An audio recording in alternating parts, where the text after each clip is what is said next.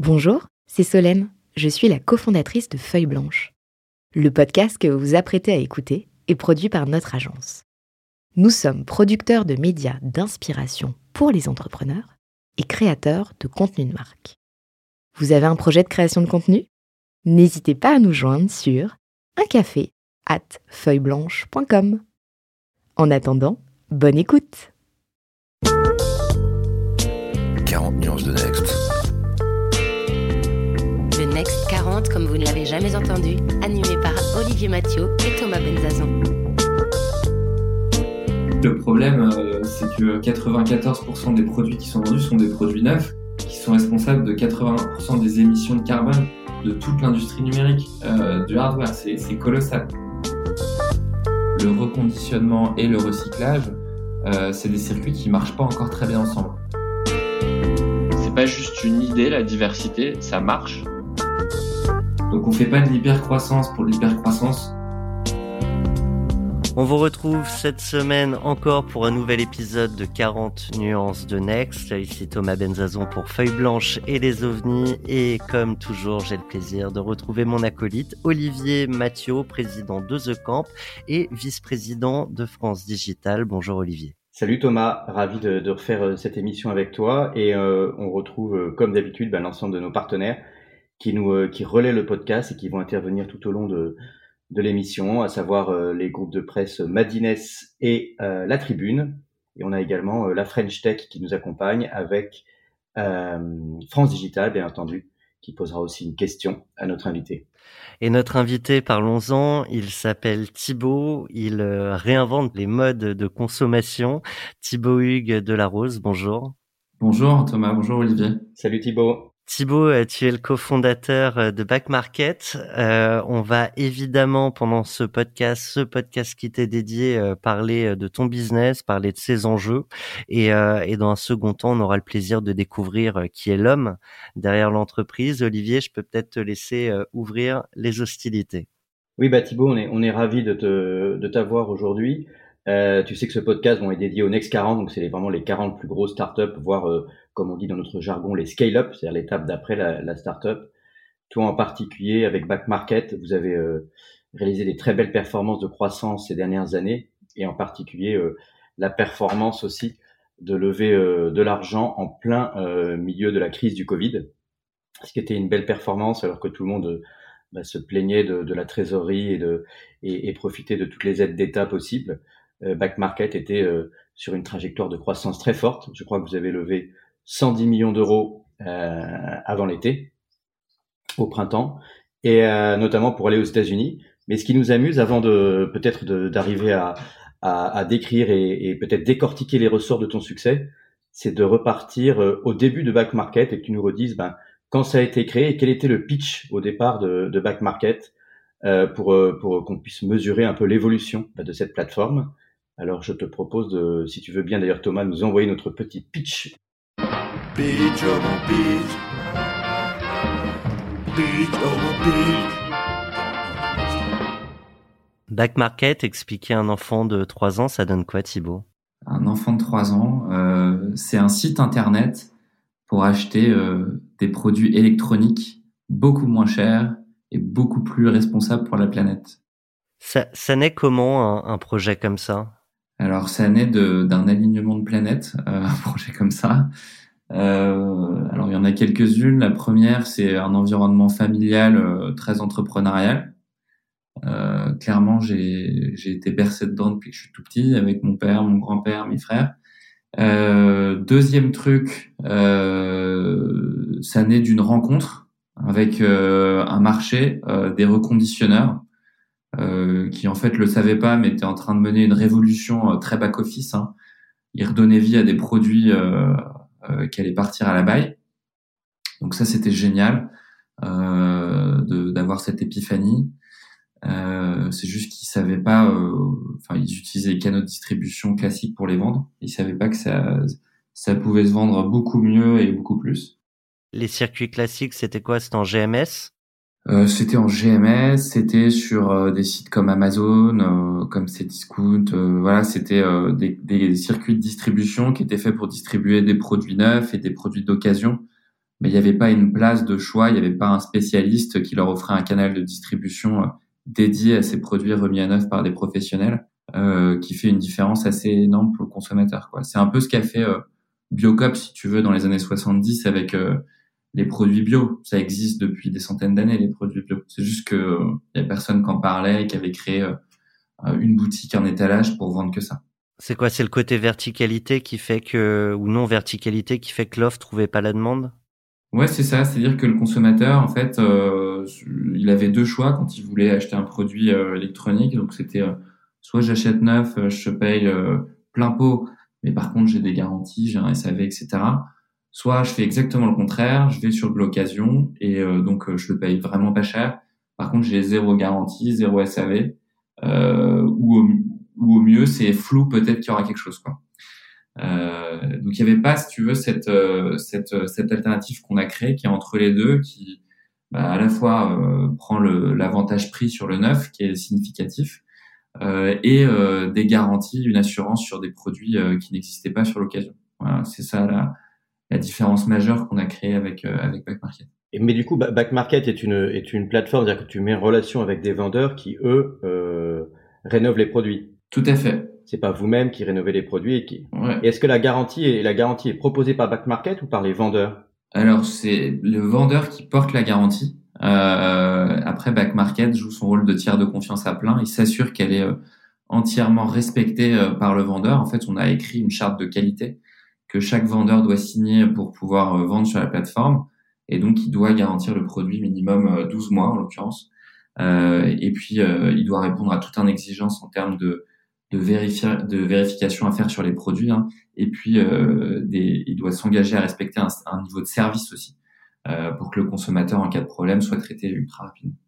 Dans certaines industries, euh, maîtriser euh, toute la chaîne de production euh, fait sens.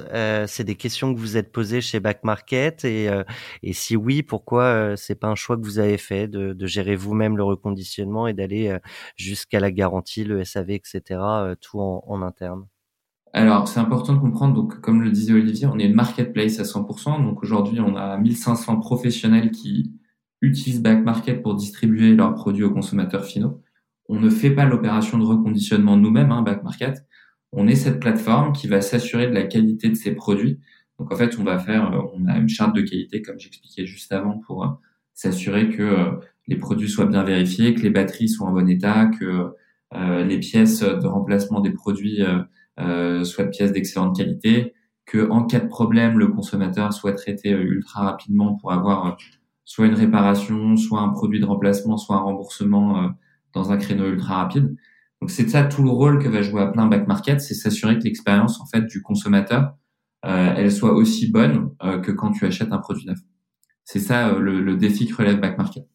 Olivier, je crois que tu avais une question juste pour aller aller plus loin. Le, le fait d'utiliser des revendeurs, des reconditionneurs, pardon, comme ça, c'est aussi ce qui permet d'aller plus vite dans le déploiement de back market un peu partout dans le monde?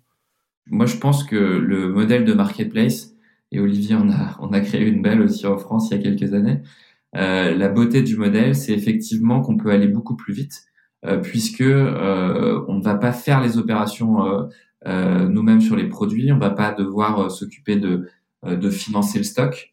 Euh, on va pouvoir jouer en fait, euh, on va pouvoir se concentrer sur les interfaces digitales, s'assurer de construire des services à forte valeur pour tout cet écosystème qui lui porte les produits, reconditionne ses produits, s'assure de la distribution de ces produits. et donc, on est beaucoup plus léger d'un point de vue financier. On peut aller donc beaucoup plus vite et beaucoup plus haut. Euh, c'est ce qui nous permet en un peu moins de six ans d'être dans dix pays aujourd'hui et d'avoir une croissance qui est toujours euh, extrêmement forte. Est-ce qu'on peut comparer finalement ce marché du, reconditionnement un peu à, à ce qui s'est passé sur la voiture d'occasion? Euh, Savoir qu'il y a effectivement aussi un, un marché après des, bah, des concessionnaires et des, et des fabricants qui reconditionnent finalement aussi les voitures et qui proposent une garantie associée en parallèle du marché de l'occasion. C'est semblable? Ouais, carrément, carrément. Moi, j'adore, euh, j'adore cet exemple. Je le prends souvent en exemple, la voiture euh, est un, un marché beaucoup plus mature euh, où effectivement ton fabricant, ton concessionnaire, il va te proposer trois choses. Il va te proposer de te vendre un véhicule neuf, il va te proposer de, de te le vendre aussi euh, d'occasion et il va te proposer de maintenir ton véhicule.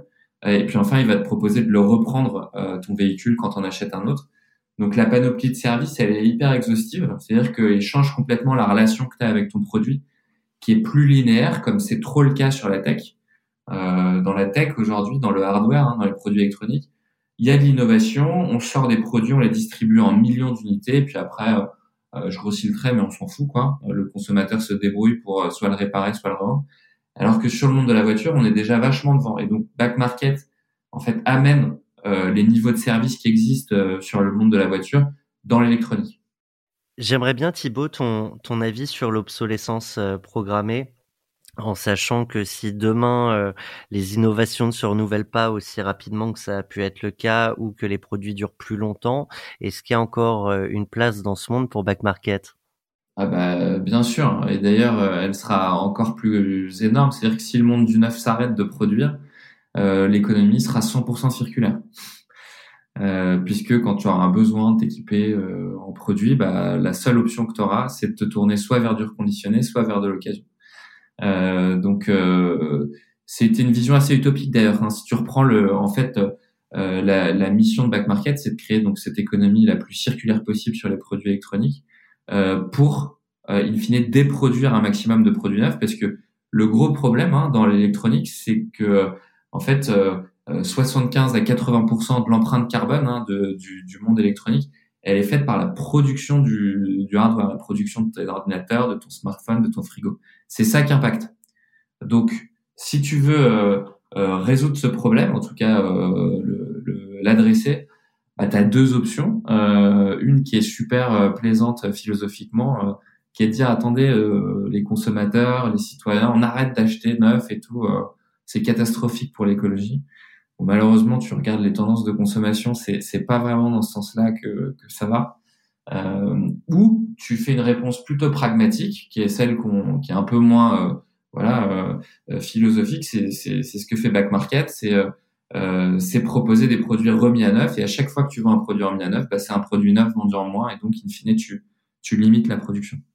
Qu'est-ce qui fait, selon toi, que les, les consommateurs se tournent toujours encore plus vers le, neuf que vers le, le reconditionné. C'est le fait qu'on connaît peu le reconditionné, c'est le fait qu'on a peur euh, de la qualité du reconditionné, ou euh, c'est le fait simplement qu'on veut euh, dans, dans, dans ce monde toujours le dernier le dernier outil à la pointe de l'innovation qui vient de sortir avec le nouveau design, etc., etc. Euh, bah, tu as, apporté deux éléments de réponse qui sont vrais, c'est pas que l'un ou l'autre. Hein. Euh, le, le, premier élément euh, qui fait que euh, aujourd'hui le, le, les produits neufs sont vendus en masse et en, de, de, manière largement supérieure aux produits d'occasion, de produits reconditionnés, c'est que euh, les circuits de supply, de reconditionnement, ils sont pas du tout aussi importants, aussi véloces. Alors ils grandissent énormément et, on, et, on, et ça fait partie de notre job de les aider à grandir le plus possible mais euh, euh, le reconditionnement n'a pas encore la même euh, la même supply chain que Apple, Samsung, Huawei et, et, tous les constructeurs de produits électroménagers. Voilà. Donc finalement, quand tu veux acheter un produit aujourd'hui, euh, tu le trouves de plus en plus reconditionné parce que voilà, on essaye de, de, de, de, solidifier tout cet écosystème et de le faire exister le plus possible. Mais tu vas pas le trouver systématiquement, donc tu vas te retrouver à devoir en fait euh, te rapatrier sur du neuf. Donc ça, c'est le premier problème, c'est la supply. Euh, et, une, une, partie du pourquoi, c'est aussi que euh, bah, l'intérêt finalement de, de, de, beaucoup de marques et de constructeurs, c'est pas forcément euh, euh d'aller dans la réparation, d'aller dans le reconditionnement, puisque ça fait des centaines d'années pour certains qui, qui produisent, qui innovent et qui vendent des produits euh, euh, neufs. donc c'est une transformation profonde hein, de se mettre à faire ce qui s'est passé sur le monde de l'automobile. Hein mais je pense qu'ils vont y arriver. En tout cas, c'est un début de révolution. Pour comprendre euh, un peu justement ces, ressorts et prolonger la question de Thomas, je me demande si on peut arriver à dimensionner un petit peu la taille du marché des produits d'occasion. Qu'est-ce qu'il y a comme chiffre qu'on peut proposer pour comprendre euh, cette réflexion aussi sur l'obsolescence programmée, c'est-à-dire euh, finalement combien de téléphones sont vendus dans le monde et en France, pour prendre l'exemple des téléphones qui est un des marchés les plus les plus renouvelés et dont on critique le plus l'obsolescence programmée. Et est-ce que est-ce qu'il y a une, euh, une sorte de, de, stratégie du coup des industriels euh, derrière tout ça qui est réellement euh, comme une, on parle souvent un peu de, de, la théorie du complot quand les gens disent que c'est effectivement une obsolescence programmée, c'est finalement un complot ourdi par les fabricants pour pousser l'économie de l'offre?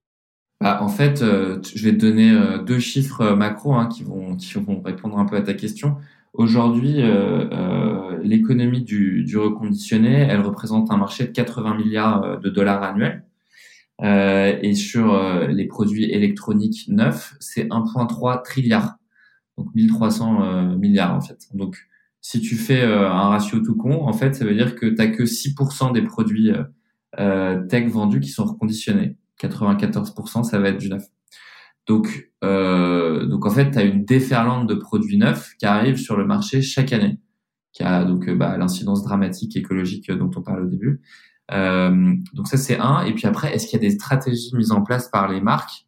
Euh, Bah, on peut.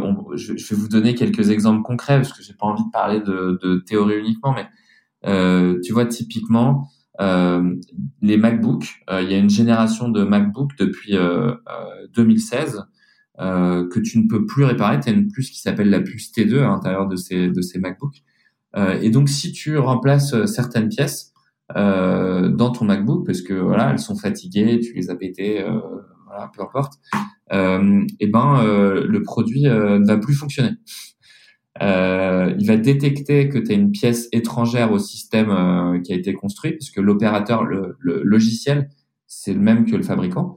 Euh, va dire ok bah cette pièce là c'est pas moi qui l'ai créée c'est pas moi qui l'ai mise donc le produit doit plus marcher euh, donc Là, ouais, là, on a une volonté frontale de pas aider à réparer euh, le produit ou à lui donner une deuxième vie. Claire. Euh, donc, donc ça, c'est pas possible, tu vois. Ça, ça peut plus arriver en, 2020, 2021, enfin, dans notre, à notre époque. Nous, on lutte euh, de plus en plus contre ça. Et alors, quand tu dis on lutte, c'est on lutte comment? On lutte avec qui Et peut-être notamment les, les autorités? Bah, t'as, ouais, alors t'as par le haut et par le bas. Hein, j'ai envie de dire, faut tout faire en fait. euh, par le bas, euh, en fait, on a notre, donc on a un laboratoire en interne hein, chez Back Market d'ingénieurs hardware, un lab innovation, où en fait, euh, on va tester, euh, les mecs vont tester des pièces compatibles toute la journée euh, et regarder euh, la qualité de ces pièces, donc la qualité des batteries, la qualité des composants, voir si quand tu les mets et quand tu les remplaces dans les produits euh, bah, il donne en fait euh, la même satisfaction que la pièce d'origine. Euh, et, c'est la jungle. Et tu t'imagines bien que les producteurs de ces pièces détachées, euh, le fabricant leur donne pas une notice parfaite de comment les reproduire. Donc ils doivent se, se débrouiller hein, pour arriver à faire des pièces qui sont au moins aussi bonnes que celles que le fabricant a créées dans son produit original. Donc tu as euh, tout un écosystème parallèle euh, qui se développe pour créer de la pièce compatible. Donc ça, moi, je trouve ça assez génial. C'est une révolution concrète hein, et qui permet aujourd'hui de réparer des produits. Parce que si eux n'existaient pas, concrètement, la vie du produit, elle s'arrêterait net. Hein, euh, si tu, si ta batterie était morte ou si tu avais pété ton écran. Euh, ou alors, irais chez le constructeur. Euh, mais qu'est-ce qui se passe souvent quand tu vas chez le constructeur? Mais ta réparation, elle te coûte entre 3 et 10 fois plus cher. Donc en fait, ça revient au même que te dire bah, écoute euh, Thomas, euh, en fait, euh, rachète-en un nouveau, hein, ça va te coûter moins cher, quoi. Autant reprendre du neuf. Euh, donc c'est pas une réponse satisfaisante et donc ça va ça va favoriser une économie linéaire et ça va être une catastrophe écologique. Donc ça c'est la première réponse, moi que je trouve assez excitante, qui est une révolution euh, qui, est, qui est en marche, hein, mais qui est pas sur tous les produits. Elle peut exister que sur des produits qui sont vendus en, beaucoup de quantité parce que t'imagines bien qu'il y a de l'innovation derrière et que ça coûte cher. Euh, et puis tu as le deuxième truc qui est au niveau des gouvernements, au niveau euh, euh, des, de, des lois, où il faut qu'on commence à discuter de plus en plus activement hein, avec le gouvernement. Alors on avait Barbara Pompili et Cédric O qui sont venus nous voir là, il y a deux semaines au bureau. Donc c'était très bien. Donc on a pu parler de, de, de ces sujets-là. mais concrètement, Back Market aujourd'hui a pas du tout investi ce sujet par le haut. Donc, euh, donc voilà, on commence.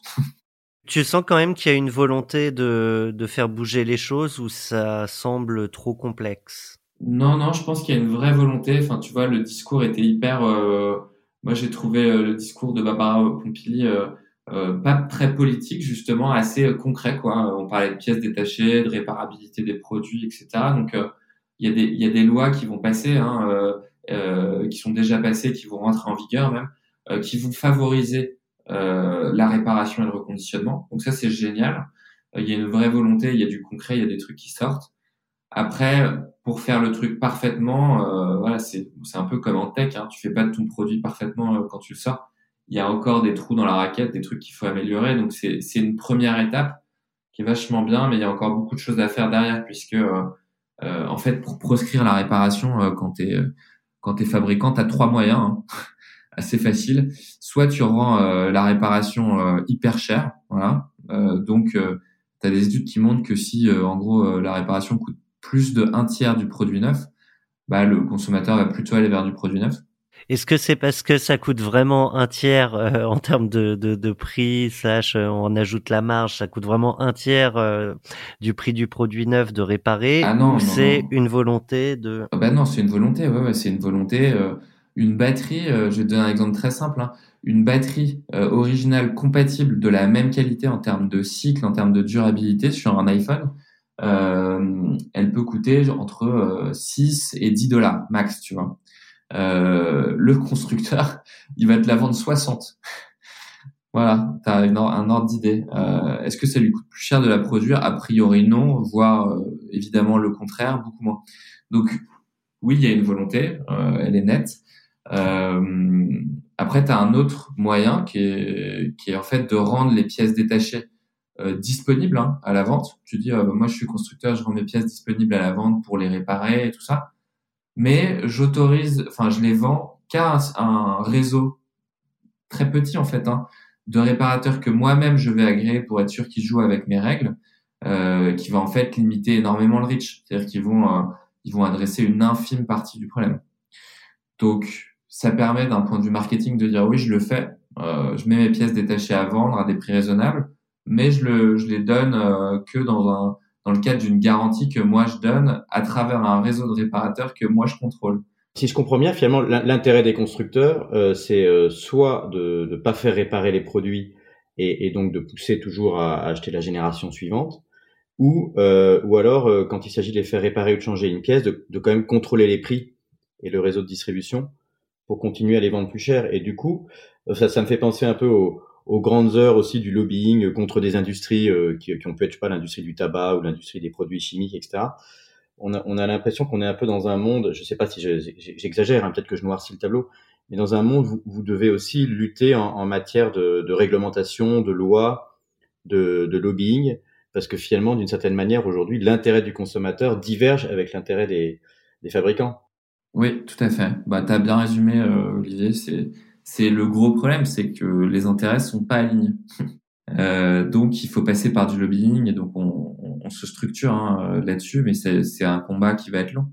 Euh, et après moi, je pense aussi euh, de manière euh, optimiste, mais aussi assez pragmatique avec euh, euh, l'exemple du marché de la voiture, que les constructeurs vont faire le pas, vont aller vers de la réparation, du trading et de la maintenance à moyen terme, à long terme.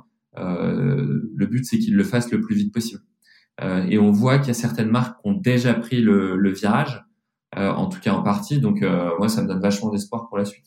On a évoqué, Thibaut, toutes les raisons qui font qu'a priori le, le, reconditionnement de, devrait prendre de l'essor dans les années, décennies à venir. Qu'est-ce qui fait, à l'inverse, que ton marché pourrait ne pas trouver son public ou pas suffisamment? Si on essaye plutôt de, de, pousser vers tout ce qui ne marche pas aujourd'hui dans, dans, les questions de reconditionnement. Alors, je sais que c'est un exercice difficile, mais, mais je serais curieux d'avoir euh, ta vision de, des écueils aujourd'hui du marché.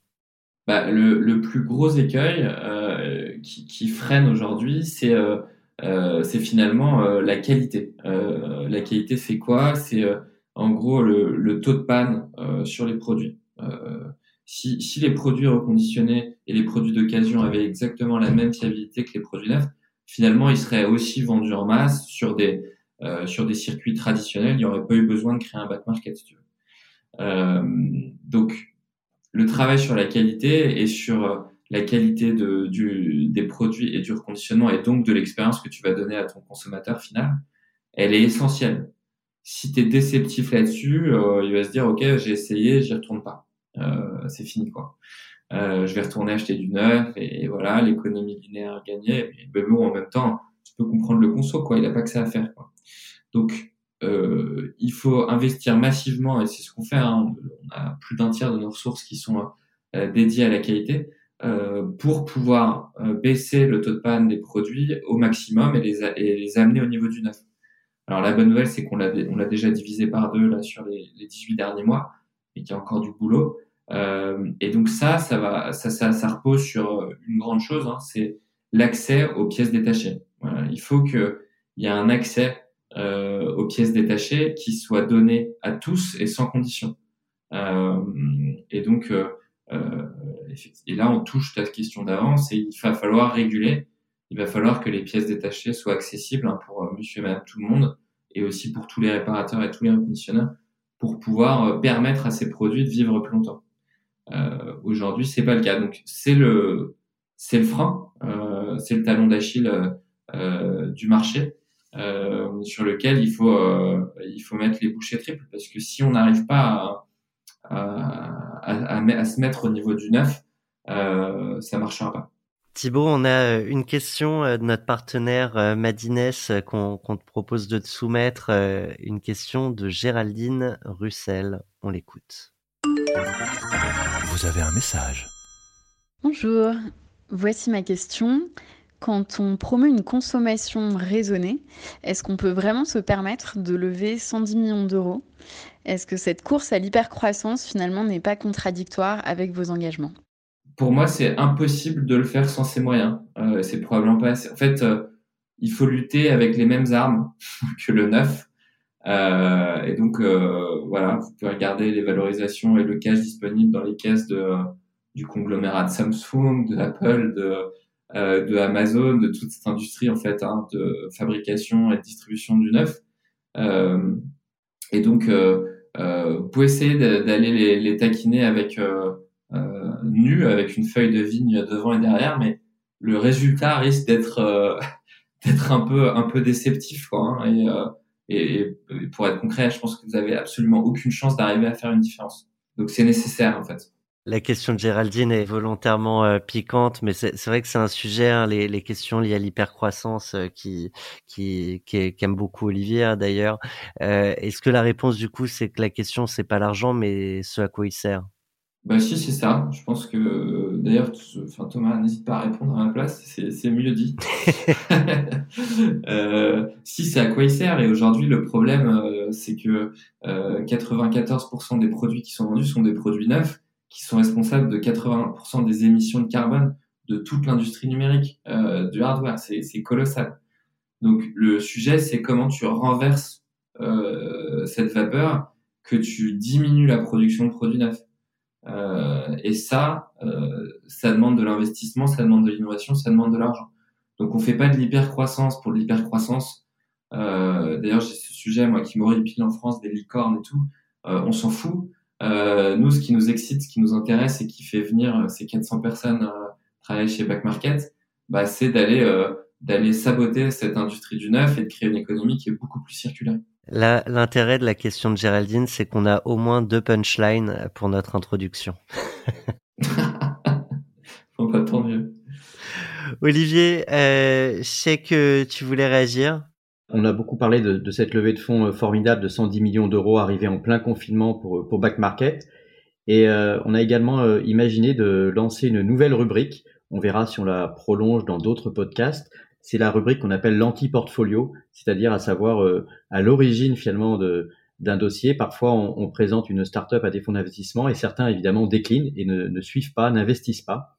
Et donc, euh, c'est intéressant aussi parfois de revenir euh, sur l'histoire et de comprendre pourquoi et comment, quel était leur test d'investissement, alors qu'aujourd'hui Back Market est évidemment une entreprise à succès. Et on a un investisseur qui a accepté de jouer le jeu, ce jeu de l'anti-portfolio, donc du, du portefeuille d'investissement qui n'a pas été réalisé. Il s'agit de Jean-David Chamboredon, le, le patron d'Isaïe. Vous avez un message. Oui, euh, Jean-David Chamboredon, président exécutif du, du fonds Isaïe. Euh, on, on, a toujours regretté chez Isaïe de ne pas avoir investi en 2015 dans Back Market. Je crois qu'on on en a eu euh, l'opportunité, en tout cas on a eu l'opportunité de regarder le business à ce moment-là. Et on est maintenant, maintenant convaincu que la société fera partie de, ce qu'on appelle notre anti-portfolio. Voilà, on serait euh, aujourd'hui euh, des investisseurs très heureux si, si on avait pu concrétiser les conversations qui avaient été les nôtres. Ma question pour Thibault correspond à une question qu'on se posait à l'époque, qui était la dépendance du business à Apple et à l'iPhone en particulier, avec ben, l'idée que l'iPhone pouvait passer de mode ou qu'un Apple pouvait devenir nocif vis-à-vis de, de gens qui évoluent dans son écosystème. Donc euh, j'aurais voulu savoir si euh, ce risque avait évolué et si Thibault considérait qu'il était dorénavant euh, totalement évacué. Voilà, merci. Bah, c'est une très bonne question. Euh, et donc, euh, pour répondre très simplement, euh, on n'a jamais lâché le sujet depuis qu'on a créé Back Market. Au début, 100% de nos commandes, c'était des iPhones reconditionnés. Donc, je comprends que ça ait pu faire un peu peur à Isaïe et Jean-David à l'époque. Aujourd'hui, c'est moins de 50%. Voilà. Donc, on, en fait, euh, pour améliorer euh, tout KPI, il faut les suivre. Euh, et donc ça, ça reste un des KPI tout en haut qu'on regarde et qu'on suit comme du lait sur le feu. et donc, on essaye maintenant, et on, a réussi déjà sur plusieurs catégories et hautes marques, à créer ce, ce système de reconditionnement et d'économie circulaire. Je pense à Bosch, je pense à Dyson, je pense à De Vialet, qui sont des marques qui font elles-mêmes leur conditionnement et qui vendent extrêmement bien chez nous. Et on n'a pas fini. Donc euh, ce KPI va encore évoluer, euh, Jean-David. Et je suis très, euh, je suis, bah, je suis très content d'être dans, votre liste d'anti-portfolio. La question de l'hypercroissance, moi, ça m'amène un petit peu aussi dans, dans, la question de, la, de ce qui s'est passé avec la crise, euh, puisqu'on a, on a connu cette crise avec le, avec le confinement au mois de, au mois de, enfin au mois de mars, et, euh, et du coup, bah, vous avez vous opéré cette levée de fonds, en, donc on pourrait croire que finalement vous n'avez pas connu la crise, mais est-ce que vous, vous ressentez que dans ce, dans ce monde un peu d'après et, celui de la crise, il y a quelque chose qui a changé aussi dans la perception des consommateurs, dans la façon de consommer? Parce que finalement, euh, on a beaucoup parlé au moment du ralentissement de l'économie, aussi des bienfaits, euh, notamment en termes environnementaux, bilan carbone, euh, moins de circulation, le, le, retour de le retour de la vie, euh, la qualité de l'air, la qualité de l'eau, etc. Tout ça, c'est des sujets qui sont revenus un petit peu en haut de la pile de l'actualité euh, indépendamment évidemment de, de, de, toutes les horreurs hein, de la crise sanitaire et de, et de ce qu'elle implique. Il y avait ces avantages, en quelque sorte, ces sortes d'effets secondaires de la crise. Est-ce que vous ressentez que ça a pu changer quelque chose, vous, du coup, chez les, chez les consommateurs, dans la façon d'appréhender sa consommation citoyenne, raisonnable, etc. On change de rubrique. La réponse de Thibaut juste après ce jingle. Je sais que je vous demande de rester chez vous. Je vous demande aussi de garder le calme chez vous, chez vous, chez vous. Je pense que c'est important dans les moments que nous vivons. Nous voilà plongés dans le, dans le confinement ou aujourd'hui dans le couvre-feu.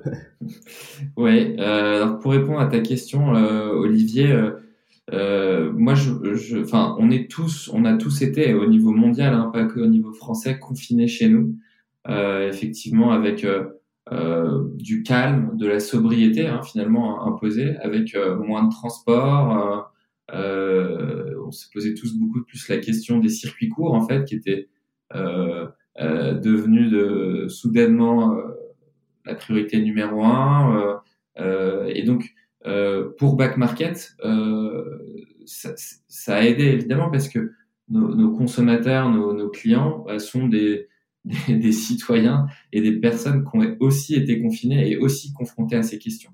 Euh, et donc, tu as, en fait la question du sens qui s'est posée chez, euh, chez, chez, enfin, chez beaucoup de personnes, en tout cas. Je sais pas si l'intégralité, ce serait juste, mais chez énormément de monde, et en tout cas beaucoup plus que d'habitude, et c'est pour ça que ces sujets sont ressortis euh, euh, dans la presse finalement.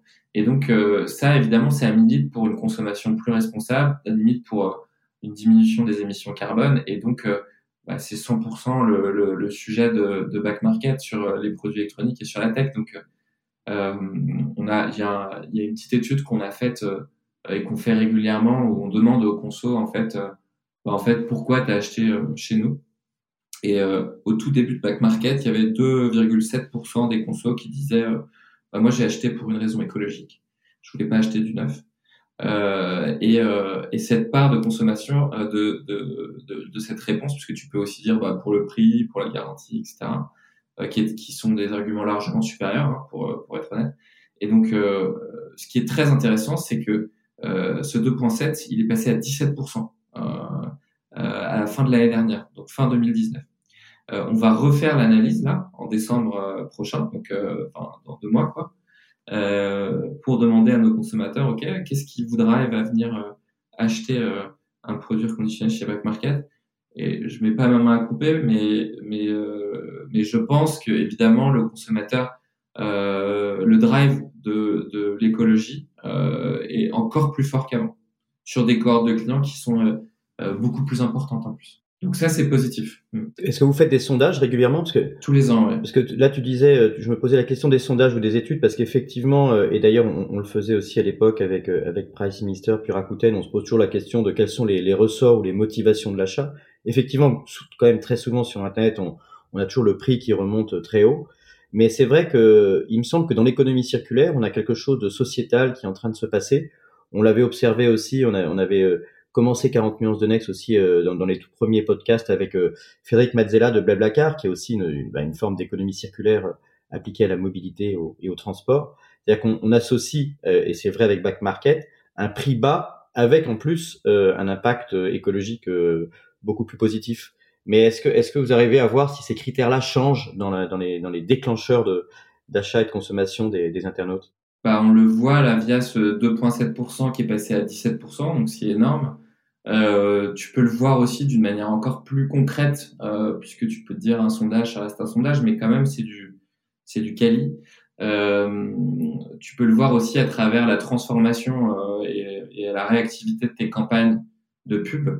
Euh, quand on était tout petit, en fait, on était assez euh, prix produit dans nos communications finalement. Et puis on, on disait au consommateur qu'il n'avait pas juste fait un bon coup au niveau du prix, mais que bah il était euh, entré dans une communauté et qu'il avait fait du bien à la planète en achetant ce produit plutôt qu'un produit neuf. Euh, et là, on est passé sur des campagnes pour la première fois, donc euh, en 2000, ouais, c'était en 2019 les toutes premières, mais ça, on les a vraiment euh, pousser plus fort en 2020 euh, sur finalement euh, l'impact quoi. donc tu as pu le voir un peu dans les les affichages métro à Paris, les, les, les, bus et tout ça. et donc et donc cette campagne a très bien performé pour nous, donc ça veut dire qu'elle résonne aussi chez nos consommateurs. Alors Thibaut, on avait euh, posé euh, sur euh, à notre communauté Instagram, on leur avait annoncé que tu, tu viendrais il y avait justement une question sur cette série de campagnes, je crois qui a, a beaucoup marqué les, les esprits de, de ceux qui ont pu l'observer. C'est qui chez, chez Back Market, si c'est si c'est en interne, mais c'est sûrement une agence, mais qui conçoit ces messages qui apparemment trouvent leur public? Euh, ah bah là, il a un nom, il s'appelle Vianney. Euh, son nom, c'est Vaut, c'est mon associé. Euh, et il l'a fait en collaboration avec une super agence qui s'appelle Marcel, avec laquelle on bosse depuis deux ans, je pense. Ouais, deux bonnes années. On, on cite jamais les agences, mais c'est bien de le dire. Bon, bah, si vous voulez les mute euh, ou les, les bleurer, euh, faites ce que vous voulez. Euh, en tout cas, nous, on rend à César ce qui est à César, donc c'est un combo. Hein. C'est important. Euh, Vianney plus, plus Marcel égale cette campagne et, et, moi, j'adore ce qu'ils font personnellement. D'ailleurs, vous allez avoir la prochaine campagne de Back Market qui va sortir en pub télé, là, voilà, qui va nous refaire passer un step là-dessus, je pense. Écoute, il était une fois un partenaire euh, qui avait une question. Je t'aurais bien dit qu'il était deux fois, mais on te la, passera qu'une fois et tu pourras répondre une seule fois aussi. Cette question, c'est euh, une question de Laurent Garret, le patron de la banque Neuflise OBC. On te la soumet. Vous avez un message. Bonjour Thibault.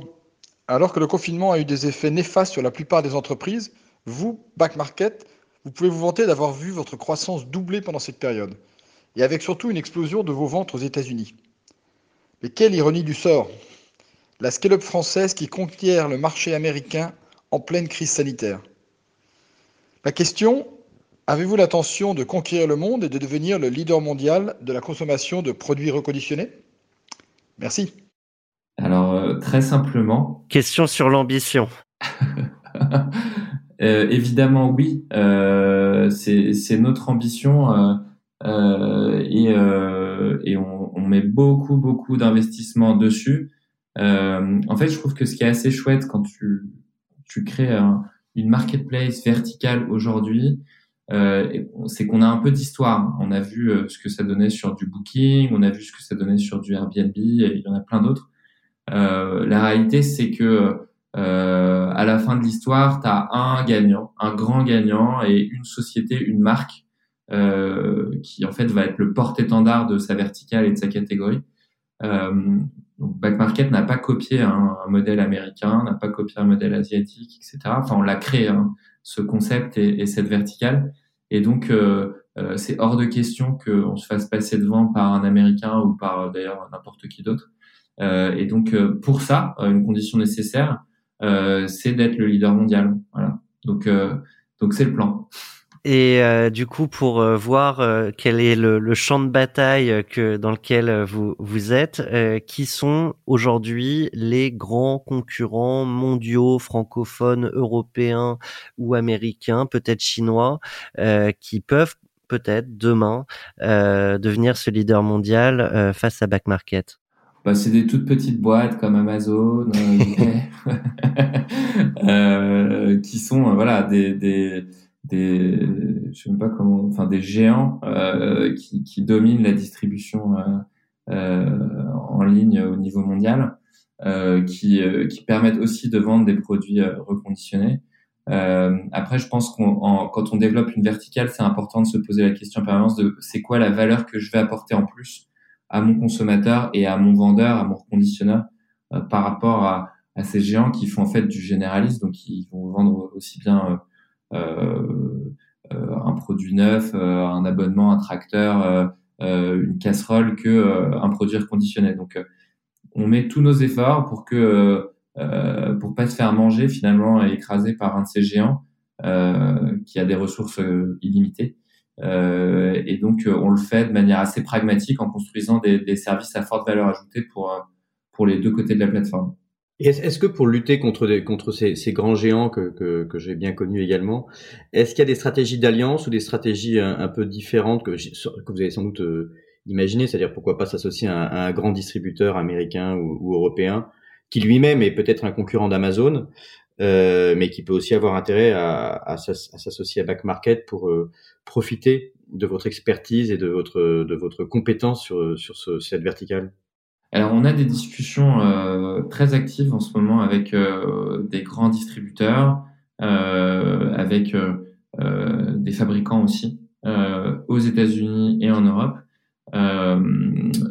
pour, pour justement les aider, parce qu'en fait, c'est vraiment du win-win, sinon ça ne marche pas, hein, mais les aider à passer ce cap de l'économie circulaire en s'alliant à Back Market, et nous, évidemment, en leur créant de la valeur, en les aidant à maximiser en fait la valeur résiduelle de tous ces produits euh, retour, tous ces produits euh, euh, issus de droits de rétractation, ces produits issus de retour logistique, etc. chez nous. Et donc on, l'a déjà mis en place en fait hein, avec notamment Boulanger qui revend tous ses produits reconditionnés sur la plateforme, avec Dixon en Angleterre qui fait la même chose, avec PC Componentes en Espagne qui fait exactement la même chose. Et maintenant, l'idée, c'est de le passer à scale. Ce genre de partenariat, il est super vertueux pour Back Market. Euh, et du coup pour eux aussi, puisque ça fait quand même quelques années qu'ils sont euh, avec nous. Euh, donc c'est super important ouais, qu'on qu'on arrive à, à, travailler plus proche et main dans la main avec ces grands distributeurs. C'est vital même pour la suite, puisqu'en en fait c'est eux qui, qui touchent et qui captent l'immense majorité des produits neufs qui sont vendus et qui vont pouvoir aussi récupérer les flux autour. Et alors quand on se quand on se retrouve euh, en tant que fondateur à la tête d'une société qui est en, forte croissance, qui vient de lever beaucoup d'argent, qui aujourd'hui euh, concurrence les, les, plus grandes plateformes mondiales, on se pose aussi la question de quelles, peuvent, être les, prochaines étapes. Euh, bon, tu as parlé de, effectivement de d'ambition mondiale et, de, leadership, enfin de prise de position de, de leader. Et euh, on a une question de, France Digital, Nicolas Brienne, notamment sur, bah, sur l'avenir de Back Market justement vous avez un message. Bonjour Thibaut. Tu es en train de créer une plateforme qui est un géant du reconditionnement des déchets électroniques. En ce moment, toute l'actualité euh, est portée sur la fusion Veolia-Suez. Ma question, c'est à terme, est-ce que c'est toi qui rachètes Veolia ou est-ce que c'est Veolia qui te rachète? C'est sûrement une métaphore. alors, c'est marrant que Nicolas ait pris cet exemple de Veolia Suez. Euh, moi, je pense que donc aujourd'hui, pour la petite histoire, hein, le, reconditionnement et le recyclage, euh, c'est des circuits qui marchent pas encore très bien ensemble. C'est-à-dire que euh, euh pour limiter un maximum l'impact carbone, il faut euh, reconditionner, il faut réutiliser les produits. Le recyclage, bah, c'est en bout de course quand il n'y a plus de solution qu'il faut recycler le produit proprement. Euh, mais le recyclage en soi va aussi avoir euh, une empreinte carbone importante parce qu'on va chauffer les matériaux, etc. Donc euh, aujourd'hui, il faut qu'on arrive à mieux travailler avec eux euh, pour faire un truc juste beaucoup plus sensé pour pour la planète et pour le conso, euh, qui est quand un produit arrive au bout de sa première vie avec son premier utilisateur, bah, qu'il soit déjà réparé, reconditionné, plutôt que tout de suite recyclé. Aujourd'hui, le problème c'est que ça va trop vite au recyclage. Donc donc il y a des synergies à créer avec Veolia, avec euh, avec Suez, euh, pour que voilà la réutilisation devienne finalement euh, un premier filtre avant le recyclage. Et donc on pourrait tout à fait devenir également un apporteur de flux de produits à recycler une fois qu'il y a vraiment plus d'utilité, plus de demande de la part du consommateur. et puis pour répondre à la question de qui rachète qui, j'en sais rien, mais ce sera pas Veolia qui rachètera Back Market. L'idée c'est pas de vendre. Moi, je trouve qu'on a, on a beaucoup de chance et on se le dit assez régulièrement avec, euh, avec mes associés et puis même avec l'équipe euh, qu'on a construit autour de Back Market, c'est qu'on a un sujet unique qui nous, qui nous drive, qui marche d'un point de vue business et qui marche d'un point de vue sens. Euh, franchement, j'ai aucune idée de ce que je pourrais faire euh, après Back Market et tout ça, mais, mais, mais je suis tellement surexcité par le sujet et par tout ce qu'il y a à construire que voilà, le sujet, c'est, c'est le dernier sujet, c'est de vendre. Avant de passer à, notre dernière rubrique, euh, je serais curieux parce qu'on parle de, de la revente et de ce que tu pourrais faire après. Est-ce qu'il y a des projets euh, qui sont restés à la corbeille euh, avant de lancer Back Market? Oui, il y a des projets qui sont restés à la corbeille et je pense que c'est pas plus mal. J'ai vécu à, Toronto pour mon lycée et au début, je parlais très mal anglais et j'adorais le cinéma, donc je me disais mais ce serait trop bien d'avoir des casques de ouf au ciné pour euh, pouvoir écouter les films dans ta langue en fait. Euh, et, et, euh, du coup, tu adresserais une cible étrangère qui est pas adressée aujourd'hui dans toutes les dans toutes les grandes villes du monde. je, je m'étais renouvelé cette réflexion en Inde. Euh, voilà, c'était une idée de boîte que j'avais pas mal poussée, mais qui servait pas finalement un intérêt général majeur. non, mais il est, possible quand même que ça arrive. Il y a un véritable marché de la traduction instantanée, simultanée, qui fait qu'un jour on n'aura probablement plus besoin d'apprendre des langues étrangères. Ouais, c'est ouais, c'est possible. Euh, parce qu'on sera, on aura une forme de d'homme augmenté qui aura directement accès à des, à des implants qui traduiront euh, automatiquement toutes les langues mais il y aura plus la, la beauté et la sexiness de l'accent. Ah, tu peux faire, bah si, tu peux essayer quand même. C'est comme le robot 6PO dans, dans Star Wars, c'est le robot 6PO qui connaît tous les dialectes de la galaxie. bon, bah du coup, je mets vitesse lumière, j'avais d'autres questions, mais vitesse lumière vers notre prochaine rubrique. Attention. I have a dream. Dans cette euh, dernière rubrique, euh, Thibaut, euh, l'idée c'est d'évoquer le monde d'après et, le rêve que tu peux en avoir si on part du principe que l'avenir sera celui qu'on décide d'écrire. je serais curieux de savoir ce que tu as envie de mettre comme encre dans ta plume. comment je le décrirais? Je le décrirais comme un monde avec une empreinte zéro carbone euh, où en fait euh, on a réussi à, à, à, combiner en fait le, la croissance euh, des hommes euh, sert à, à, la planète comme la planète sert aux hommes, euh, mais que l'équation soit beaucoup plus équilibrée et que et qu'on soit en paix aussi, ce serait super à tous les niveaux. Euh, Aujourd'hui, on est dans un monde qui bouge beaucoup, mais qui peut être un peu violent quand même, hein, euh, avec pas mal de conflits et tout. Et, et je pense qu'on a partout dans le monde, hein, pas qu'en France, mais des entrepreneurs euh, qui peuvent jouer un rôle assez important euh, là-dedans avec des, des, talents pour justement créer ces modèles dont on a besoin pour pour faire cette transition et cette transition écologique, mais qui va aussi euh, en fait nous permettre de survivre hein, tout simplement et de continuer à vivre euh, heureux dans un dans un environnement plaisant quoi. Tu parles de, de nombreux conflits. On avait évoqué, euh, alors je sais plus avec quel entrepreneur, mais un, un, un très un très bon docu euh, sur Netflix derrière nos écrans de fumée qui expliquait à quel point les algorithmes euh, parquaient tout le monde dans, dans ses propres convictions et faisaient qu'on avait du mal euh, aujourd'hui à, à s'entendre et à se mettre d'accord sur des points vérifiables. Est-ce que tu partages déjà peut-être ce constat? Et si oui, est-ce que tu penses que l'entrepreneur euh, a un rôle à jouer demain dans la réconciliation du monde bah, Je pense que oui, parce que euh, euh, en fait, le système, il est bah, factuellement, il est très loin d'être parfait. a qu'à ouvrir deux trois médias euh, et puis regarder un peu autour de soi. Il n'y a même pas besoin de regarder la presse. Il y y a, y a partout il y a des problèmes. Moi, je pense qu'il y a des opportunités à créer justement euh, des innovations, des services qui peuvent qui peuvent y remédier euh, et pas seulement par du monde associatif. Moi, il y a des très belles associations, etc. Et, je les remercie pour tout ce qu'elles font. Mais je pense que pour le faire at scale, ce qui est le sujet aujourd'hui avec une population qui grandit, qui grandit au niveau mondial, bah c'est euh, des entreprises qui doivent le faire hein, et qui doivent adresser le sujet pour que en fait euh, économie et impact positif soient la même chose, soit pas l'un ou l'autre. Euh, c'est ça le problème aujourd'hui, c'est qu'il y a il y a encore un peu trop ce, ce truc euh, de c'est soit l'un, soit l'autre. Euh, c'est pas vrai. Euh, et on est en train d'en faire une toute petite démonstration, mais je pense qu'on peut, on peut la faire à plein d'endroits. J'ai entendu le, le, mot at scale et là je fais mon maître capello. De temps en temps, j'interromps l'entrepreneur le, pour expliquer euh, ce qu'on nous dit qu'on a un jargon entrepreneurial. Donc at scale, je rappelle que c'est à l'échelle, donc ce qui permet effectivement euh, de, de, grandir et de croître euh, avec un modèle économique qui est, qui est profitable.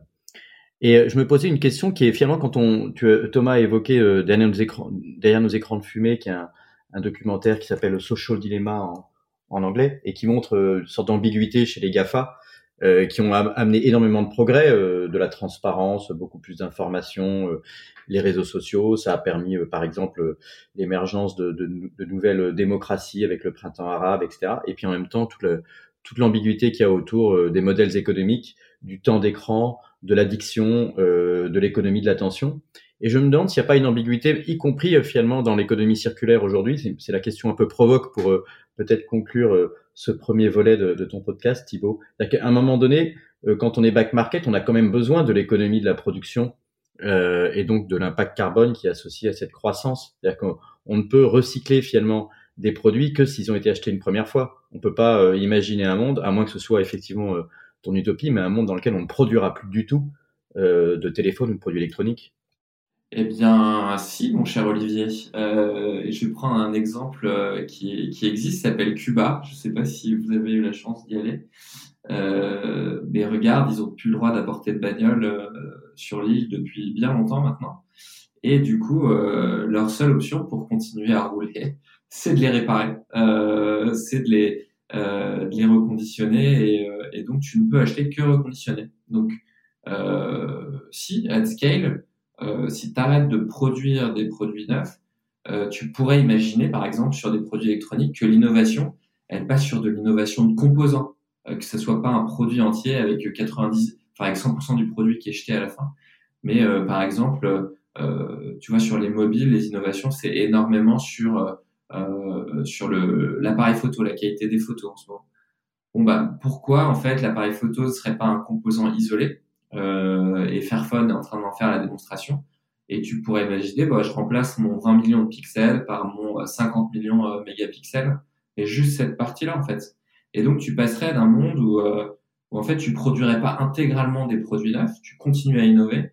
Mais euh, tu passes sur un système de soit juste de réparation parce que l'usage en fait te va très bien soit tu as envie d'avoir euh, des innovations, et là, tu achètes des pièces qui te permettent d'innover, mais sur un support qui, qui, existe déjà. Et ça, ça, ça existe très très peu encore.